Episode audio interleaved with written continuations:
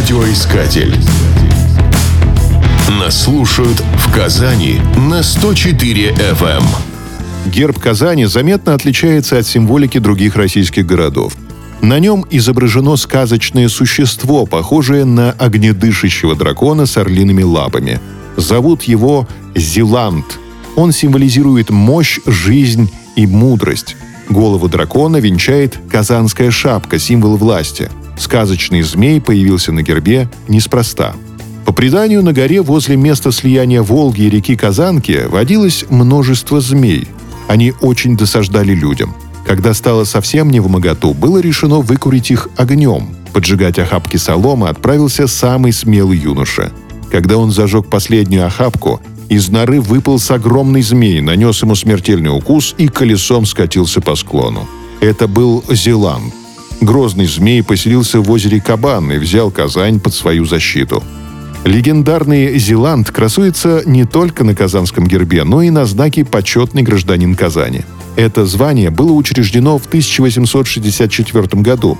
Его первым обладателем стал казанский, вятский и пермский генерал-губернатор Александр Тимашев. Следующими были министры финансов Рейтерн, Вышнеградский и Витте, а также вице-адмирал Иван Лихачев и меценатка Ольга Гейнс, которая пожертвовала городу здание для пассажа и Ксенинской гимназии. После революции 1917 года о звании почетного гражданина надолго забыли. Оно было восстановлено лишь в 1987 году.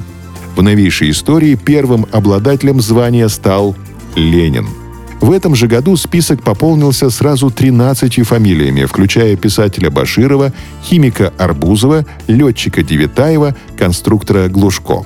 В 2005 году к тысячелетию Казани обладателями знака с изображением легендарного Зеланта стали сразу 50 человек, в том числе Владимир Путин, актриса Чулпан Хаматова, предприниматель Алишер Усманов. В 2021 году звание почетного гражданина Казани присвоили фехтовальщице на рапирах Марти Мартьяновой. Она одержала блестящую победу на Олимпийских играх в Токио. Радиоискатель. Нас слушает Россия.